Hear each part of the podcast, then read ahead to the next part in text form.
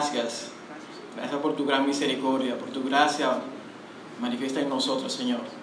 Gracias por este tiempo maravilloso que hemos tenido hasta este momento, por tu presencia en medio de nosotros, Señor. Gracias porque tu Espíritu Santo se ha movido y, Señor, y trae vida a nosotros, Señor. Te presento en este momento eh, esto que vamos a iniciar, esta palabra. Te pido que tú ministres cada corazón que está acá, Señor. Que tú pongas palabras en mí. Que tu Espíritu Santo, Señor, eh, haga el trabajo, la obra que debe hacer en cada uno de nosotros en el nombre de Jesús. Amén. Amén. Yo sé que con, eh, eh, esta mañana cuando se vio la cara de ya me necesito suicidar mía en las redes sociales, ya no tengo, tengo más de, no, no necesito traer las 13 razones, ya con una es suficiente para que Manuel se suicide. Eso fue lo que le dije a Carla cuando, cuando ella me mandó el diseño. Ya no hay que buscar muchas explicaciones para que yo suicidarme. Pero porque me, cuando me llegó como la idea de utilizar este, este nombre para el mensaje, una razón. En esos días estamos viendo cómo el tema del suicidio está sonando mucho. Eh, más en, las, en, en, en, personas famosas, porque realmente está sucediendo mucho en nuestra sociedad normal. Pero no es lo mismo, lamentablemente, eh, socialmente y hablando de redes sociales también, no es lo mismo cuando alguien de mi barrio se suicida a cuando una persona famosa se suicida. O sea, como que la bulla en las redes no es igual. Pero no podemos eh, eh, como hacernos caso omiso o, o, o haciéndolo chivoloco, un buen dominicano, de la cantidad de suicidios que están ocurriendo alrededor nuestro. Eso es sin contar los homicidios, feminicidio, que anoche creo que fue que mataron cuatro mujeres, sí. sus esposos. Entonces, todo esto te hace preguntar, pero ¿Qué es lo que está pasando? Eh, no hay razones para vivir o para, para darle valor a la vida. Pero yo realmente no quiero hablar de ustedes sobre razones para ustedes vivir. O sea, vivir de no quitarse la vida. Se supone que lo que estamos acá, o yo entiendo que lo que estamos acá, hemos escuchado, si no lo hemos aceptado, hemos escuchado en algún momento que Cristo es la vida. Jesús es vida. Entonces, lo que estamos acá, ya la gran mayoría, hemos tomado la decisión de seguir a Cristo. Tomamos la decisión, bueno, yo no voy a seguir viviendo como, como yo querría vivir o como la sociedad me, me enseña a mí que yo debo vivir. Yo voy a decidir seguir a Cristo. O alguno de los que estamos acá quizás no ha tomado la decisión, pero se le ha hablado en algún momento sobre lo importante que es, la necesidad que es de aceptar a Jesús. Pero cuando ya tomamos la decisión de seguir a nuestro Señor, eh, yo me he dado cuenta, o nos hemos dado cuenta, cómo los cristianos actualmente hemos querido como acomodar el Evangelio a nuestra, a lo que me convenga a mí, a como yo quiera vivir. Y ese es el punto que quiero tratar. ¿Por qué a Xavier le funcionó, funcionó a mí? Eso es como ya digital, ¿es Xavier? Ah, ok. Hay una razón.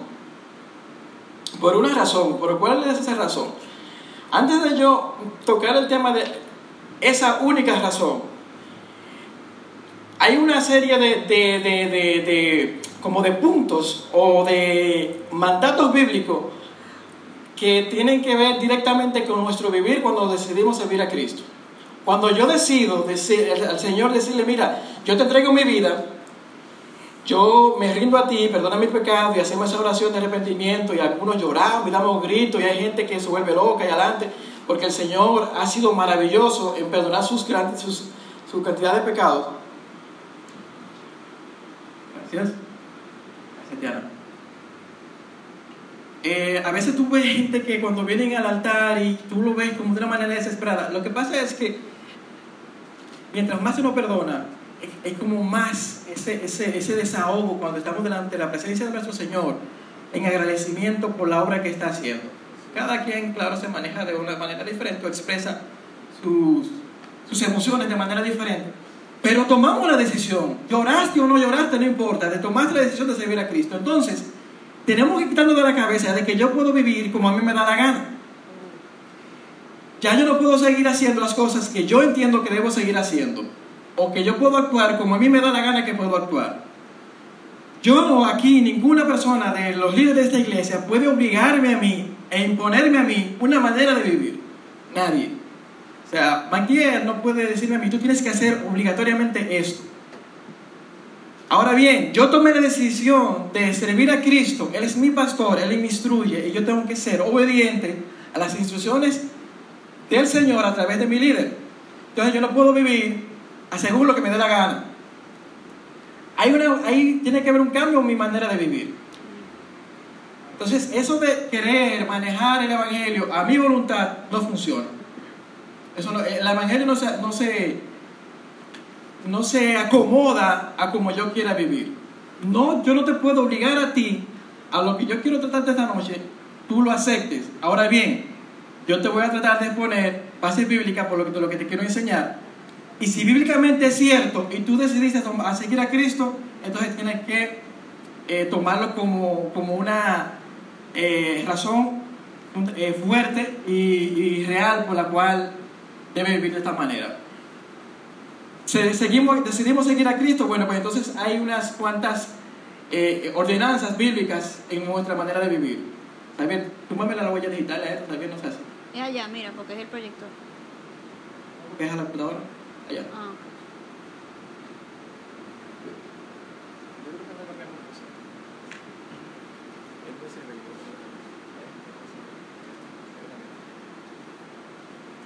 Hay una manera de vivir eh, que debe eh, existir en nuestro, nuestro vivir cristiano. Lo primero es que a nosotros nos ha enseñado socialmente que debemos ser originales.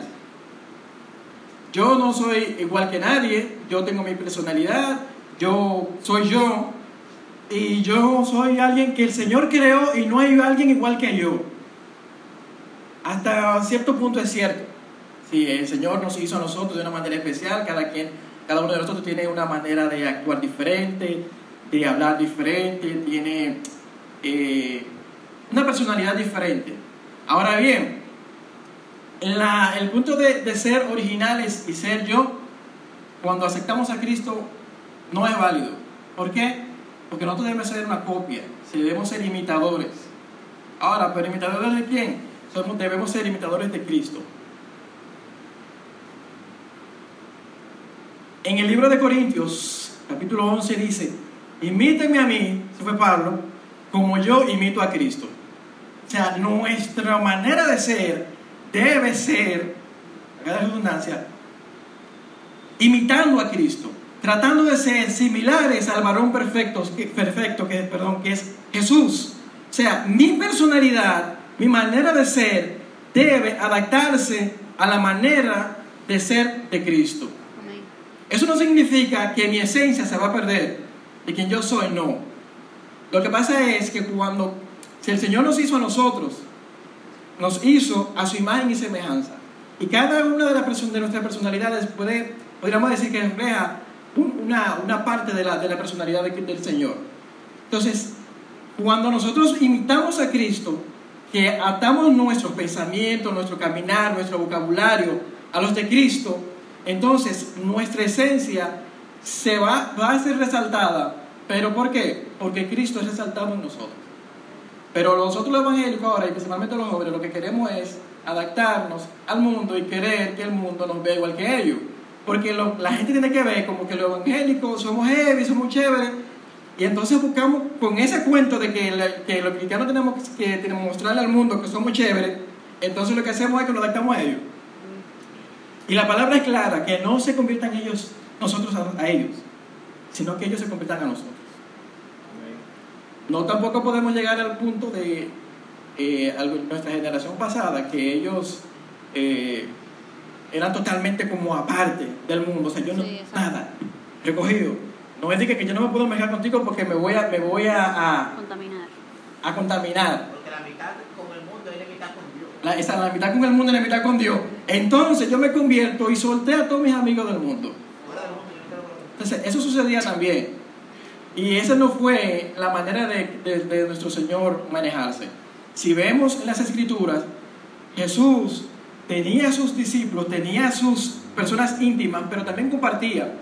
con eh, personas prostitutas, ladrones, quizás hasta huele pega de la época, no sé qué pega usaría para pegar a la sandalia, pero cuando ven a ver, también existía de eso, y cuando ven a ver Jesús también compartía con ellos. Ahora bien, fíjense que Jesús tenía personas que eran íntimas de él, y estas personas que eran íntimas de él, eran seguidores de él, eran imitadores de él.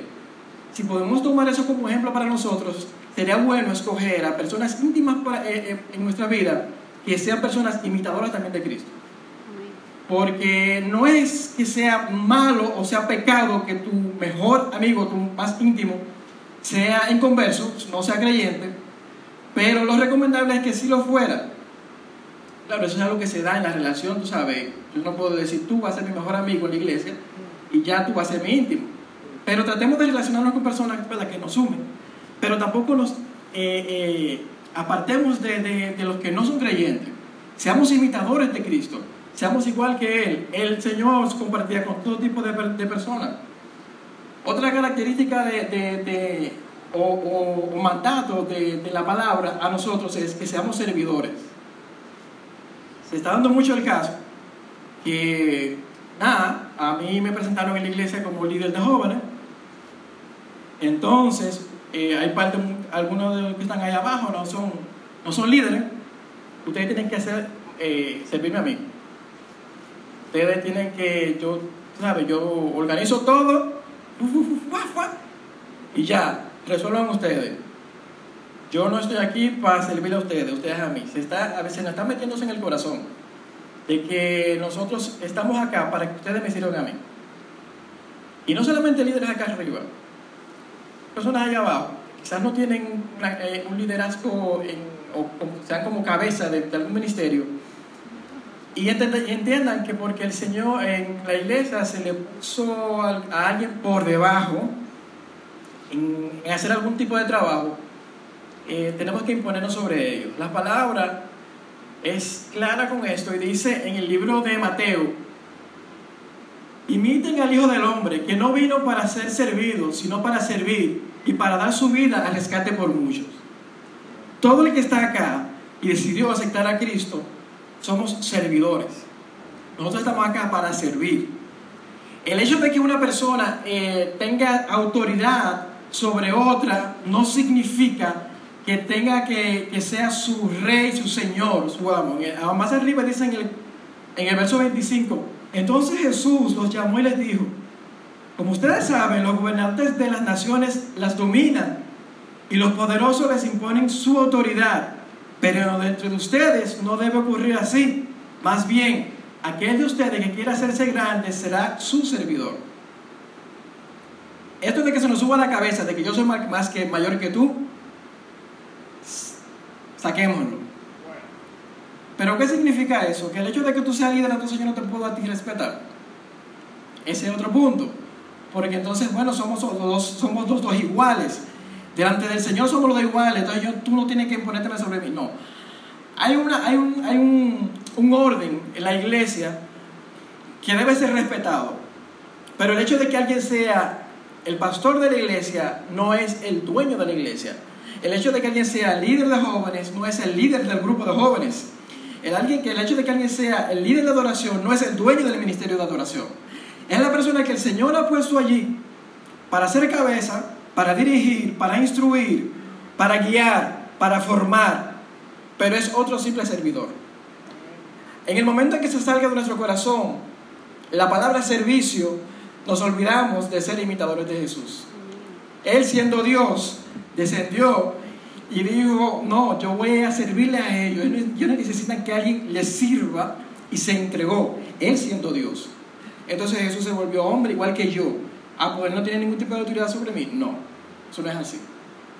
Pero nosotros como, como servidores, como, como cristianos, vamos a sacarnos de la cabeza el hecho de que yo, porque yo predico, en el caso mío, por, por la gracia del Señor, en algunos, algunos domingos yo dirijo en la iglesia. ¿Cómo es posible que yo me voy a poner a que lavar un baño de la iglesia? Del altar a dirigir un domingo, para el baño. Eso son cosas del diablo. El diablo, el diablo lo que quiere es humillarme y pisotearme y demostrarme que yo no soy nadie, querer decir que fuera demonio. Que pongan a la nueva creyente, que pongan a la de Puerto Rico que llegó nueva para que aprenda lo que es esta limpia baño. Ella que demuestre que es una cristiana y que vaya y que ella, que ella es humilde, que demuestre. Ya sabes, si el te toca mañana. Pero ¿qué ocurre? También a veces actuamos de una manera como que el diablo haga conmigo lo que, lo que le dé la gana. La iglesia de Cristo tiene autoridad. Jesucristo dijo, toda autoridad me es dada en el cielo y en la tierra. Y nosotros, si somos, si vamos a caminar como Él, debemos también aprender a caminar en autoridad. No es posible que Satanás haga y deshaga en nuestras vidas lo que Él le haga, lo que Él desee hacer con nosotros y nosotros se lo permitamos. Como, ay, yo soy un pobre cristiano infeliz. Señor, ten, y entonces todas las oraciones son, Señor, ten misericordia de mí, de este pobre infeliz. Oh Señor, yo no puedo. Delante del Señor, humillémonos, llorémonos y declaremos delante de Él que de verdad sin Él no somos nada ni somos nadie. Ahora bien, por el amor de Cristo, ¿cómo es posible que cuando tú tengas que enfrentarte al enemigo, tú vengas también con la misma actitud? Oh, Satanás, ten misericordia de mí. Ay, yo no puedo más. Y hermano, ¿cómo tú estás? Ay, varón, pasándola. Ay, sobreviviendo. Esto no es fácil. Por favor. Tenemos que tomar la, actitud correcta de la, como la iglesia de Cristo que somos. Miren lo que el Señor le dijo a Pedro en una ocasión. Y yo te digo a tú, a ti Pedro, o sea, Pedro le preguntó, Jesús, hubo una conversación entre Jesús y Pedro, y quién tú eres, quién yo soy, uh, tú sabes, una, una checha, había un dominó ese día y estaban heavy ahí, Entonces le dijo, tú Pedro, tú eres Pedro, o sea, Pedro, tú eres una roca pequeña, Jesucristo es la roca. Tú Pedro, tú eres Pedro, y sobre esta roca edificaré mi iglesia. Y las puertas del Hades no prevalecerán en contra de ella. Está hablando de la iglesia. Las puertas del infierno no prevalecerán en contra de la iglesia de nuestro Señor. La iglesia son estas cuatro paredes. Sí. Son estas cuatro paredes que no van a resistir al infierno, ¿verdad? ¿Verdad que no? ¿Y si le tiran una bola grande de lava? Aquí no hay volcanes. ¿Viste que sí es? No, es que también se nos ha enseñado esa mentalidad de que la iglesia son las cuatro paredes de un lugar, un templo grande o de roca o de madera o lo que sea. No, eso no es así. La iglesia de Cristo soy yo, eres tú, somos nosotros, somos su cuerpo. Nosotros somos la iglesia. Y yo soy la iglesia. Entonces, si tú eres la iglesia, las puertas del infierno no pueden prevalecer en contra tuya. Entonces, hasta que tú no entiendas que cuando tú vayas caminando hacia un lugar, que hay tinieblas, las tinieblas deberían abrir espacio para que tú cruces. Hasta que nosotros no entendamos que si yo llego a un lugar y hay, donde hay atadura, donde hay, hay pecado, donde hay se, necesita libertad, cuando yo llegue debe manifestarse eso, no porque yo llegué, sino porque yo soy la iglesia de Cristo y como iglesia de Cristo, yo porto el Espíritu Santo. Hasta que no entendemos eso, siempre vamos a andar con esa actitud de que entonces las tinieblas vienen y yo soy el que viene dando el paso hacia atrás. Entonces estamos tomando esa actitud de que y las puertas del prevalecerán contra la iglesia. Actuamos así. Las puertas del infierno son las que están, eh, las que tienen autoridad sobre mí. Yo recuerdo una, que cuando yo me convertí, yo tenía un pequeño problema de que, ¿sabes? Uno nuevo creyente, uno no conoce muchas cosas, entonces eh, cuando uno viene a tener como experiencias, algunas experiencias como espirituales, como que también uno medio se vuelve loco, hay que tener cuidado con eso, porque como que uno no sabe, al menos que sea bien instruido. Y desde, un, desde el inicio eh, yo tenía como esa, esa, esa, sensibilidad espiritual, ese discernimiento de espíritu. Y cuando yo, no nuevo creyente, yo llegaba a un lugar, yo me daba cuenta cuando había un altar en el lugar, un altar a, santos y cosas así, o cuando en ese lugar se daba, se, se producía algún tipo de, de cosas que tengan que ver con el ocultismo. Pero entonces a mí me daba un fuerte dolor de cabeza desde que yo entraba. Yo me ponía como sin yo ver nada, o sea, yo señores, yo entraba al lugar y yo me ponía tenso y empezaba a dolerme la cabeza. Y yo sabía que había algo raro, yo lo que no sabía qué era porque yo era nuevo creyente.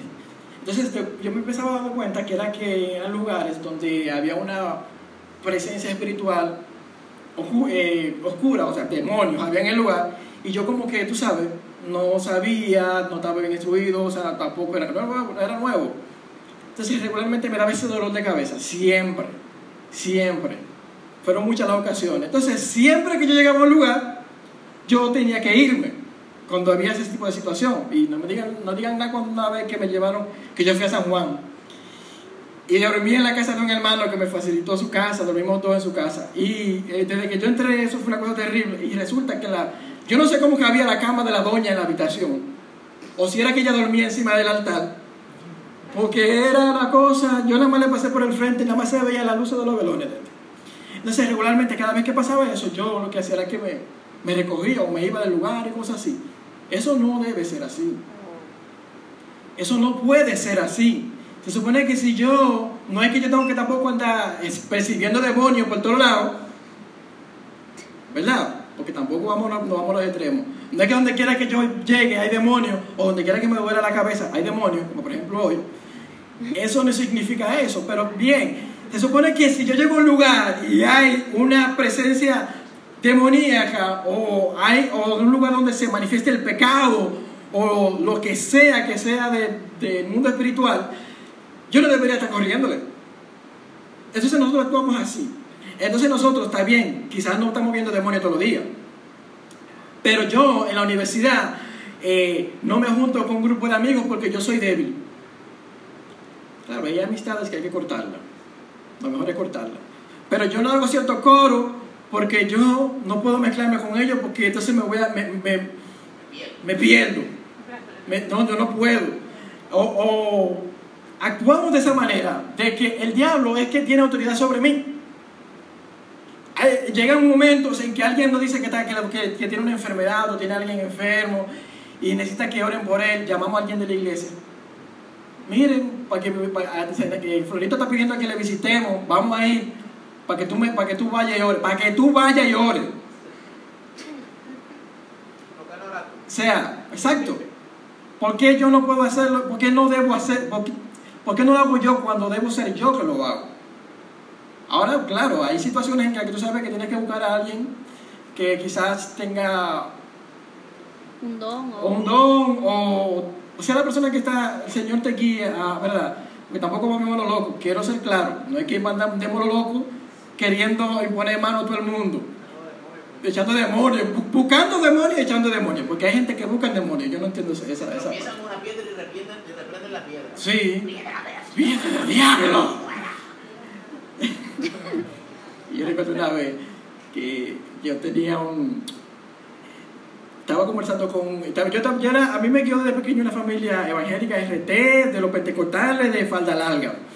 Entonces, en, una, en, una, en un diciembre, había un miembro de la familia que yo conocía poco, que él era adventista. Y él nos dice a nosotros, yo no, que no entiendo por qué ustedes siempre están, están reprendiendo todo. Están reprendiendo todo, y todo lo reprenden, todo lo reprenden. Porque es un cuento, ¿eh? Lo que, la otra parte que él dijo es un cuento. Entiendo yo, espero yo que sea un cuento. Porque yo estaba en la casa de fulano y él estaba en el baño. ¡Sale en el nombre de Jesús! ¡Sale en el nombre de Jesús! ¡Sale en el nombre de Jesús! Y, y, ¿y qué es lo que pasa, fulano? Hay un demonio ahí adentro. No, está niño. Yo espero que eso ya sea un cuento de él para nosotros, porque verdad. Todo espíritu de entretenimiento ahora. Pero, señores, se dan caso. No, todo es un espíritu. No, se dan caso, ¿eh? Sí, se dan caso.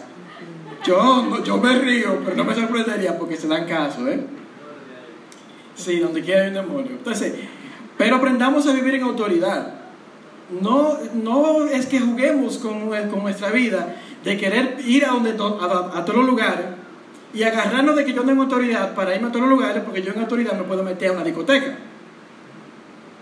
Yo me puedo ir en autoridad a, hasta, hasta un burdel. O hay un coro de, de pana que yo sé que le gusta la bebida y yo soy débil con la bebida. Yo no soy débil con la bebida, pero un ejemplo. ¿eh? Yo soy débil con la bebida y yo ando en autoridad, yo me voy a meter. No, porque también tenemos que ser sabios. La palabra dice que huye, resistid, perdón, resistid al diablo y él huirá de nosotros. O sea, tenemos que tener cuidado con eso. Y huye de la tentación, sí. Entonces, tenemos que caminar en poder. No podemos estar caminando. Tenemos que entender la autoridad que el Señor nos ha dado. Cuando haya que orar por un enfermo, orar por el enfermo. Cuando tengamos que dar una palabra de aliento, dar la palabra de aliento. Cuando tengamos que orar por reprender un demonio, reprender ese demonio. Porque tenemos que estar preparados en todo tiempo para eso. ¿Por qué? Porque somos la iglesia de Cristo. Y estas señales acompañarán a los que crean. En mi nombre expulsarán fuera demonios. Hablarán nuevas lenguas. Tomarán en sus manos serpientes. Y beberán algo venenoso y no les hará daño. Además pondrán sus manos sobre los enfermos y estos sanarán. La iglesia actual entendemos que eso no es para nosotros. Porque debe haber un ministerio de intercesión que haga eso. Al inter- ministerio de intercesión que resuelva con eso, que yo no me meto en eso. Eso no es así. Ahí no habla en ninguna parte. Creen, eh, eh, eh, organizan un ministerio dentro de la iglesia. A ellos no lo encuentran, al menos en la versión que yo leído, no lo dice. Y no es que esté mal que ese ministerio exista, ¿eh? pero no es que eso esté eh, solamente dirigido a una cierta población de la iglesia. Ahí el Señor está hablando a sus seguidores.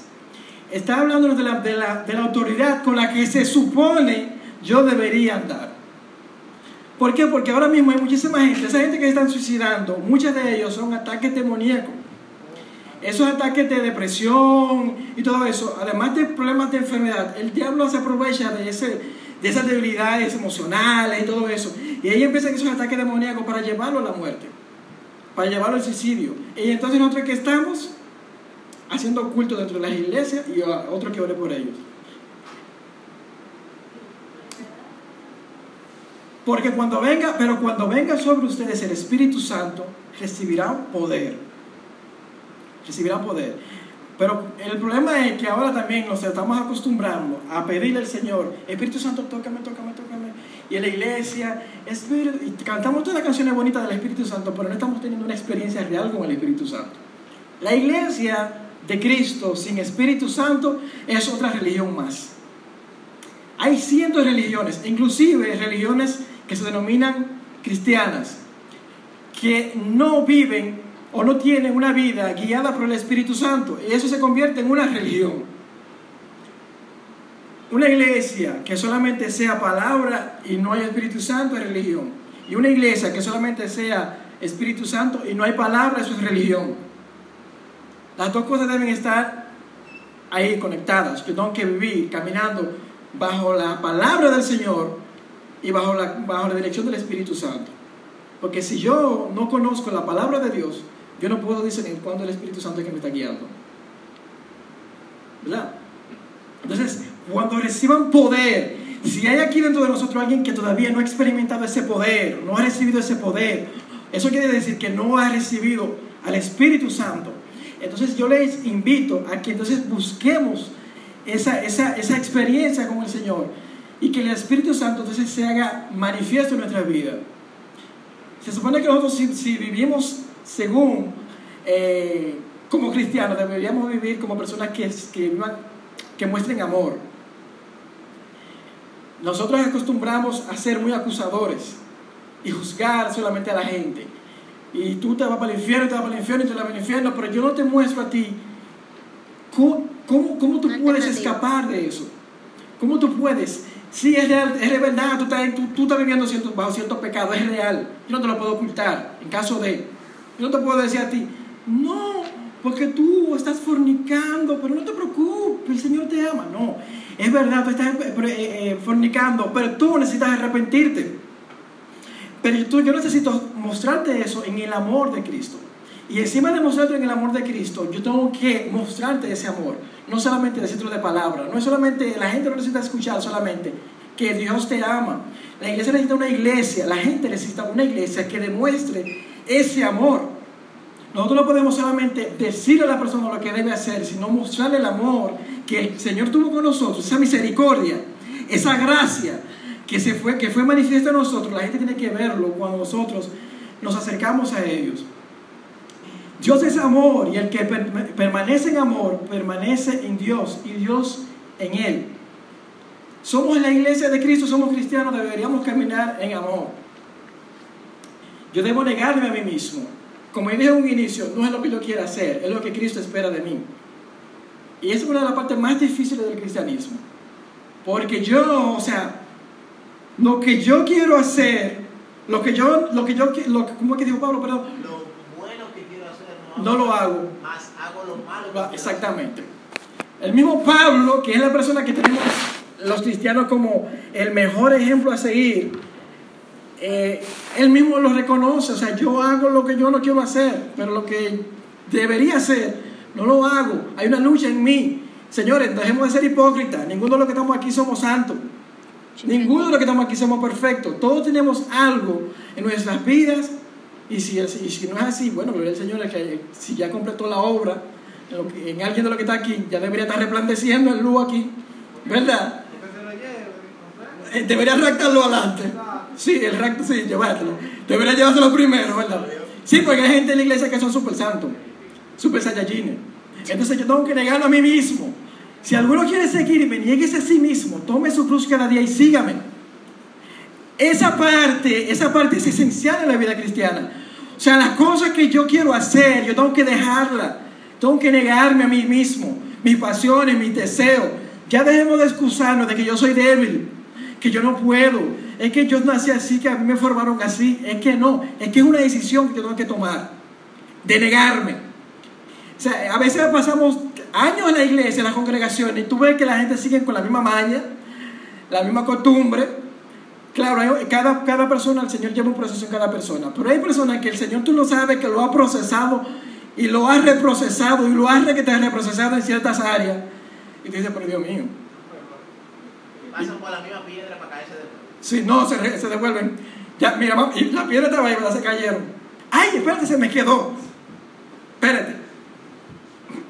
Para entonces más adelante encontrarla. Eso, hay personas que son así en la iglesia. O sea, no es posible que estemos dando vuelta en lo mismo, en lo mismo, en lo mismo, en lo mismo, en lo mismo. Pero tú sabes por qué a veces damos la vuelta en lo mismo, en lo mismo, en lo mismo, en lo mismo, en lo mismo. Porque no queremos reconocer y aceptar nuestros pecados ocultos. Hay cosas en nosotros que las tenemos calladita y no las reconocemos y como nadie las sabe, las seguimos haciendo, seguimos viviendo en ella, seguimos viviendo en ella y vivimos cayendo en ella. O si es pública, si la gente sabe de esa situación, la justificamos. Vivimos justificando, vivimos justificando, vivimos justificando y entonces se vuelve un círculo vicioso. ¿Por qué? Porque no hemos decidido negarnos, no decidido yo, no, yo, yo de verdad, a mí me gusta hacer esto, yo tengo que, yo reconozco que soy un mentiroso, yo tengo que trabajar eso y si yo eh, necesito ayuda, consejería en la iglesia, voy y hablo con, las personas que, que me puedan ayudar para, y confesarles, miren, yo tengo un problema con la mentira, yo necesito, yo necesito, yo quiero ya dejar eso. No solamente que necesito, pues yo puedo reconocer que yo necesito hacerlo, pero no quiero, no quiero, no querer hacerlo, dejarlo. O sea, yo puedo reconocer que soy un mentiroso y saber que necesito hacerlo, pero yo tengo que accionar y negarme a las cosas que yo sé que me están deteniendo en mi caminar hacia, hacia ser similar al varón perfecto. Vivir como siervos de Cristo. Hablamos de servidores, de personas que sirven a otros, pero como siervo. Yo soy un- somos reyes y sacerdotes, linaje escogido, nación santa, pueblo escogido por Dios. Y entonces se nos sube a la cabeza que yo soy el, el más, el más bueno de la, de, de- de la iglesia. Yo soy la última Coca-Cola de la iglesia. Hija del rey. La hija del rey. Yo soy una reina. Yo soy una princesa. Yo soy un princeso. Señor, reprende. no cola.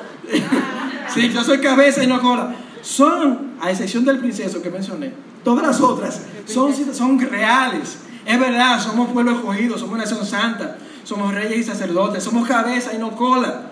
Pero nosotros tenemos que saber que somos siervos de Cristo. Porque ustedes han sido comprados. El precio de ustedes ya ha sido pagado. Por lo tanto, den gloria a Dios en su cuerpo y en su espíritu, los cuales son de Dios. Entonces, yo tengo como, ya me negué anteriormente, ¿por qué me niego a, a mis pasiones, a mis deseos? Porque yo reconocí que yo fui comprado y como yo soy comprado, ya yo no me pertenezco. Fue un precio muy caro. Y yo tengo que entonces tengo que aprender a vivir como siervo de Cristo. Y ustedes son de Cristo y Cristo es de Dios, no Cristo es mío. No es que ustedes son de Cristo y Cristo es de ustedes, no. Porque entonces agarramos, nos agarramos de ahí como somos hermanos, Cristo y yo somos hermanos. Entonces somos igual y todo. Y yo a él lo cojo de relajo. Como así como yo cojo a mi hermano de relajo en la casa, cojo a Cristo de relajo. Y actuamos y vivimos como que, no, él es mi pana. Chelcha. Recordemos que Dios es amor, pero también es fuego consumidor. Entonces ustedes son de Cristo y Cristo de Dios. Vivir como sal y luz. Ahora mismo, ahora mismo, perdón, como queremos que la gente nos vea como chévere, vivimos como oscuridad. Ustedes son la sal de la tierra, dice Mateo 5. Y en el mismo capítulo, en el 14, dice, en el verso 14, ustedes son la luz del mundo. Entonces, en ese verso dice, porque una luz tú no la coges en la oscuridad y la metes debajo de una mesa, sino que tú la coges y lo pones en el lugar más alto para que pueda iluminar. Entonces nosotros, como nosotros nos han rechazado mucho en la universidad, se burlan de nosotros, en el trabajo, como que, uh, ahí viene el evangélico, uh, y que, ah, entonces yo, me acomodo al accionar de toda la gente en el trabajo, en, la universidad, y, me, y hablo como ellos, en la iglesia, es una aurora desde que cruzo por allá arriba. Uh, mire, no me faltan ver, hay hermanos que no faltan ver a los dos ángeles de atrás. Pero yo, yo estoy segurito que andan ahí atrás esos dos ángeles. Segurito que están ahí atrás esos dos ángeles, porque son tan santos. Pero cuando, se, cuando cruzan esa puerta, ¡ah! esos dos ángeles tienen que salir huyendo. No, no, esos dos ángeles tienen que salir huyendo. Porque entonces suben dos demonios de los infiernos, que entonces que son los que se los acompañan. Entonces, nos olvidamos de que somos la luz del mundo y se supone que como luz del mundo yo debo brillar y mi accionar y mi vivir y mi manera de actuar y mi manera de, de, de, de hablar, mis chistes, mis comentarios, deben ser luz. Entonces, pero bien, realmente la iglesia antes creó una situación en que se apartó del mundo secular, como que se recogió. Entonces llegó un momento en que entendimos que no puede ser así, porque Jesús dijo, miren que lo mando como ovejas en medio de lobos. Entonces, es verdad, el Señor dijo que nos manda, hay que entrar allá. Entonces entramos allá, pero yo me voy a, voy a hablar igualito que ellos voy a, ver la, hacer lo que ellos hacen. Sean sabios como paloma y astutos como serpiente. Sí, es verdad, tenemos que estar ahí en medio de ellos. Pero yo debo ser luz, debo ser sabio, debo ser astuto. Yo debo ser sal. La sal cuando se desvanece ya no sirve, se tiene que botar, no sirve para nada. Y la luz, si se va la luz o si se daña la lámpara en la casa, yo la tengo que botar porque no sirve para nada. Entonces sigamos en oscuridad. Entonces, si el mundo está en oscuridad y nosotros salimos y eh, imitamos la, oscuridad, imagínense ustedes lo que está pasando allá afuera. Todos esos, puntos que yo les mostré, hay muchas más, muchas cosas más que la Biblia nos enseña a nosotros que debemos hacer, que no son opcionales si decidimos seguir a Cristo. La Biblia no es un libro de opciones, no es un libro de cosas que yo voy a hacer si yo quiero hacer. La Biblia es un manual de manera de vivir. Yo no puedo decir que soy cristiano y escoger, entre coger las cosas que yo creo que voy a hacer, esta sí, esta no, esta sí, esta no. O mira, si tú eres tibio, o si tú eres frío o eres caliente, porque si eres tibio, te voy a vomitar de mi boca, dijo el Señor. Entonces, ese, ese relajo de, esto yo lo voy a hacer, pero esto no, ¿verdad? No porque, como los temas de, esa gente en el grupo, no porque eh, culturalmente hay cosas que son culturales, es cierto, pero hay cosas, hay fundamentos bíblicos que son fundamentos bíblicos, no importa la cultura donde tú vivas, como por ejemplo yo los, los antes he expuesto. Hay cosas que no son opcionales. Si tú decidiste ser cristiano, seguir a Cristo, tienes que vivir como la palabra lo dice. Pero ¿por qué yo entonces, yo en mi juventud, un yo, Manuel López, un muchachito de 22 años apenas? Este muchachito de 22 años, arrepiéntese que Cristo viene. En el Evangelio. En el Evangelio. Aceite caliente contigo. ¿Por qué yo, yo, ¿Por qué yo tengo que hacer todo eso y sacrificar mi juventud? ¿Por qué yo tengo que eh, dejar todas las cosas que yo quiero hacer. Eso es tan difícil, es, es muy difícil. ¡Wow! ¿Cuánto sufrir por ser cristiano? ¡Wow! ¿Cuánto sacrificio para mi vida? ¡Wow! no, es que me exigen demasiado. ¿Por qué si yo decido ser cristiano, yo tengo que hacer todo esto y otras cosas que la Biblia lo establece? ¿Por qué? ¿Por qué es tan difícil el cristianismo? ¿Por qué no dejarme vivir tranquilo y hacer lo que yo quiera y cuando el Señor, cuando tenga, esté frente al Señor, decirle que Él sea que me juzgue a mí, Señor, se juzga tú y ya? No, porque primero aquí hay personas que su salvación depende de lo que ven en nosotros, porque somos la sal del mundo y somos la luz del mundo. Y nosotros somos los que proyectamos a Cristo. Nuestro vivir es muy probable que nuestra manera de actuar en el, trabajo sea la única Biblia que muchos de nuestros compañeros de trabajo estén leyendo. Es muy probable que en mi casa, bueno, en mi casa no es probable, en mi casa la única Biblia que leen soy yo. Entonces, donde en la calle hay mucha gente que la única Biblia que va a ver es a uno de ustedes caminando. En los autobuses públicos, en los carros públicos, hay personas que la única Biblia que hasta ahora van a escuchar o van a leer es a uno de ustedes. Y es muy probable que su salvación dependa de lo que ven ustedes, la luz que ustedes muestren o dejen de mostrar, o yo. Somos la luz del mundo y somos los que somos enviados a llevar el Evangelio, pero nosotros Nosotros lo vamos a Él porque Él nos amó primero. Esa es la única razón. La única razón por la cual yo decido o tenemos que decidir dejar todas nuestras pasiones y dejar de vivir según lo que yo quiera es porque Él me amó primero. No es porque yo sea bueno, ni yo sea perfecto, ni yo sea santo, ni yo sea tan puro que yo voy a decidir. No. Ni el Señor entregó su vida porque yo soy bueno, porque yo soy puro, sino porque Él me amó. Eso no se trata de, esto no se trata aquí de si yo soy, eh, fui, criado con buenas costumbres o, con, o no, o si yo crecí con buenos valores o no. Eso no se aquí no se trata de eso.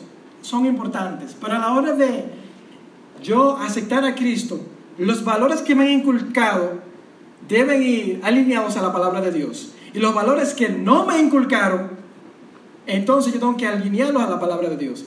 O sea, yo decido vivir la vida de Dios. ¿Pero por qué? Porque Él me amó primero a mí, no porque yo sea eh, mejor ni, ni, peor que nadie. Entonces, esto no es difícil, es difícil, sí es cierto.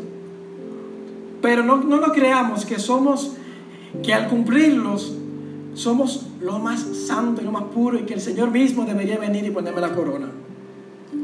Eso no es así. Es todo lo que nosotros nos neguemos, lo que dejemos, las cosas que tengamos que, abandonar, las cosas que tengamos que aceptar, eh, todo, todo, todo, todo, todo este sacrificio que implica para nosotros la vida cristiana, nunca, nunca, nunca, nunca, nunca, nunca se va a comparar al sacrificio de Jesús en la cruz del Calvario. Nunca, nunca. Si hablamos de negarme a mí mismo y dejar las cosas que yo quiero hacer, pues recordemos que Jesús, siendo Dios, se negó Él a sí mismo, a ser Dios, a lo que Él quería, a, su, a, su, lugar de gloria, donde era glorificado día y noche, donde era exaltado día y noche. Él dejó eso porque me amó a mí primero. Y Él se negó a sí mismo porque Él quería que nosotros seamos salvos. Entonces el sacrificio de Dios, dejar de ser Dios para venir a ser hombre, al mismo tiempo Dios, pero ser 100% hombre, 100% Dios, nunca, nunca, nunca nosotros podemos hacer un sacrificio que se asemeje a ese. Porque en ese sacrificio Él cargó todos mis pecados todo mi dolor, toda mi enfermedad, pero también cargo la tuya y cargo de toda la humanidad. Entonces, eso no se trata de yo hacerlo porque yo soy bueno y yo de ser buen cristiano, no. Eso se trata de yo hacerlo porque Él me amó a mí primero. Y yo quiero honrar ese amor que Él tiene hacia mí. Y yo quiero mostrar ese amor que Él ha mostrado conmigo. Si somos imitadores de Él, yo debo, al igual, la palabra dice, esposos, amen a sus esposas como Cristo amó a la iglesia que entregó su vida por ella. oye, Cristo amó, como Cristo amó a la iglesia que entregó su vida por ella. Entonces nosotros deberíamos amar de igual manera como amó Jesús o como ama Jesús. Entonces, si vamos a aceptar una manera de vivir según la palabra, no es por sacrificio, debe ser por amor. Yo quiero que pongamos de pie.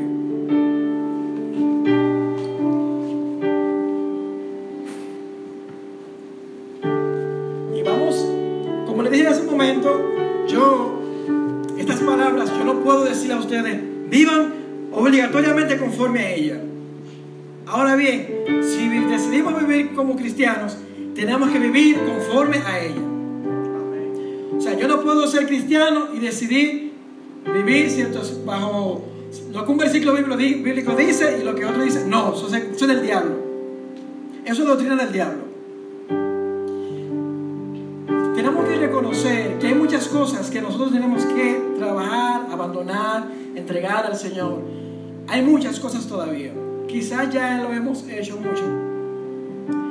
Lo hemos hecho en, muchas, en muchas áreas de nuestra vida, pero todavía. Porque la, vida cristiana es un diario vivir. Y todos los días damos, como que damos un paso para tratar de ser similares a Cristo. Todos los días. Y a veces, en vez de dar un paso, damos un paso hacia adelante, damos dos o tres pasos detrás. Pero su gracia aún no es suficiente. Porque esto no se trata de mis fuerzas, sino las, por, las, fuerzas de Cristo.